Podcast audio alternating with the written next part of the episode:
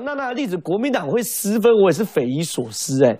欧阳娜娜的例子哦，到现在连他爸爸欧阳龙都不敢帮欧阳娜娜辩护，哎，他还说我过几天再跟大家报告。就国民党一大堆人，陈玉珍啊、李桂敏、江前跳出来急着帮欧阳娜娜护航，有没有那么没有政治判断能力啊？就是欧阳娜娜这个问题本身就是有问题，所有的风向都在骂欧阳娜娜，那没有问题。我认为欧阳娜娜她说她是小女生，只是爱唱歌，没关系。我们国庆日也邀请来唱我们中华民国的国歌，看她是不是真的是一个爱唱歌的小女生。如果她两边都来的话，那我佩服她。如果她拒绝我们，然后去中国的大唱我的祖国，那很清楚，他就是要赚中国。我跟你打赌，他不敢来，那就好了啊。他会被封所以他就不是个单纯的小女生嘛，就是以钱为导向嘛。那欧阳娜娜的这个状况那么明显，然后国民党前呼后继，陈玉珍、李桂敏、江姐全部都在帮他护航的前提，结果是什么？就是让大家骂完欧阳娜娜，开始骂国民党嘛。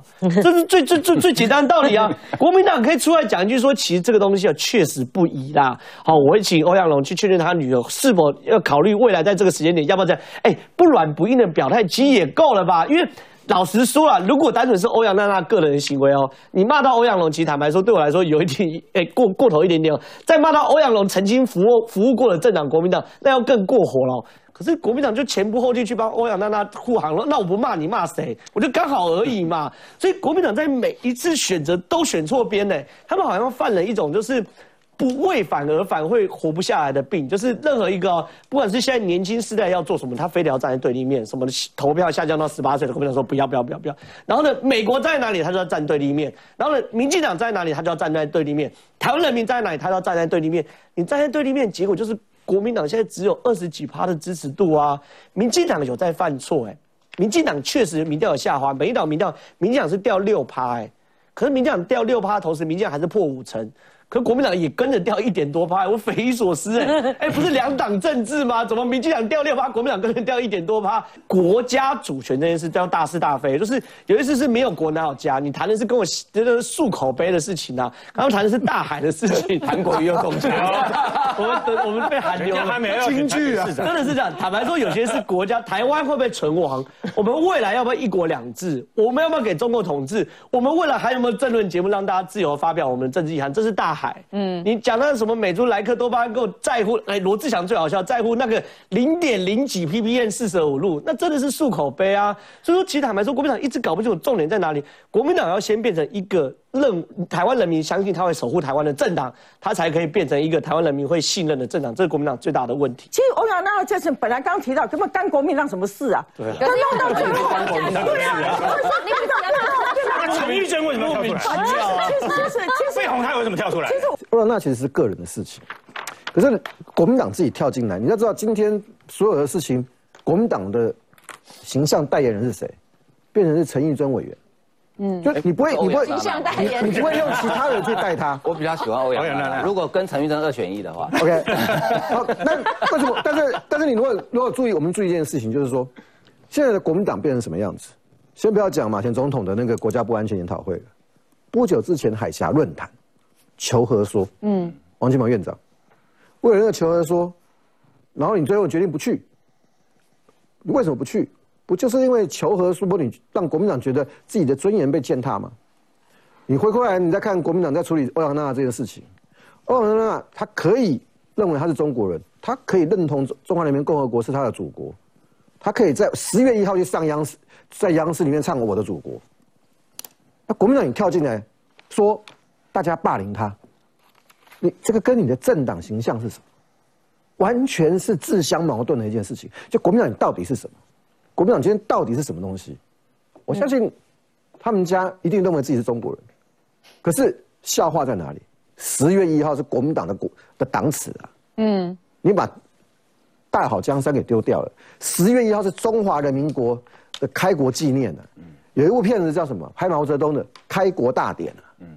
结果你国民党完全没有汲取自己的教训，不是在霸凌欧阳娜娜。嗯，欧阳娜娜其实是一个个人事件，她代不了台湾，代表不了台湾的年轻人。一个欧阳娜娜赚人民币是她家的事情，喜欢不喜欢你，她会不会回台湾发展都是另外一件事情。可是，当国民党你跳下去，当陈玉珍立法委员跳下去，当党主席江启臣跳下去，当陈廷宠这种老将跳下去。这个就不是欧阳娜娜的问题，就会变成是国民党的问题。国民党就知道，你就从今年年初一路背着背着这个红色的帽子，一路背到现在。我江启臣呢，陈玉珍呢，他们就变成国民党的代言人。那国民党其他有不同意见的人呢，就会跟着一起沉船。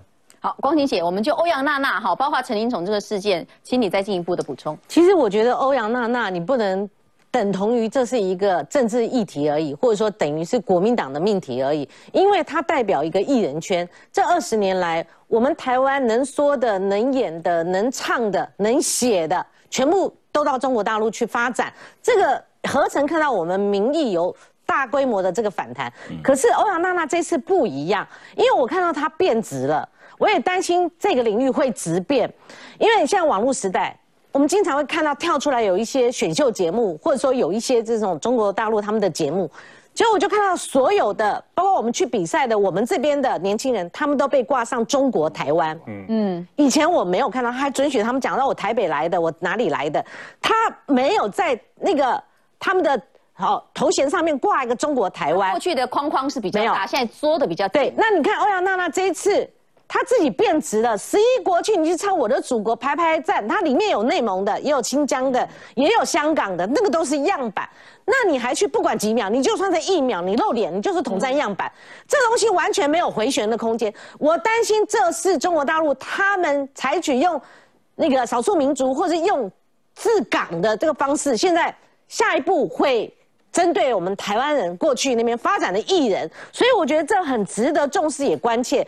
那问题是，欧阳娜娜在那边唱，哎，我们台湾这边的政党人士或媒体的人士就会喝，所谓唱喝唱喝就这样来了。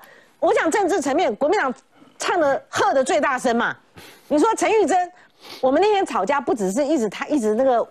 无限制的一直插嘴，这个是我的罩门，因为你不准你讲，每个人讲话都是这样。哦，那个真的是魔音穿脑哈，不说，我用三个题目考他，他没有回答得出来。尤其是中国大陆，他们画临海基线，把你当选，你现在在做立委，中华民国国会议员的金门都画进去了，完全不吭声，不抗议，在那边支支吾吾三次，没有办法给答案。好。那这次就是国民党，我们看到一个现象，人家唱你不抗议，你还喝，这就是我们看到国民党的一个沉沦堕落。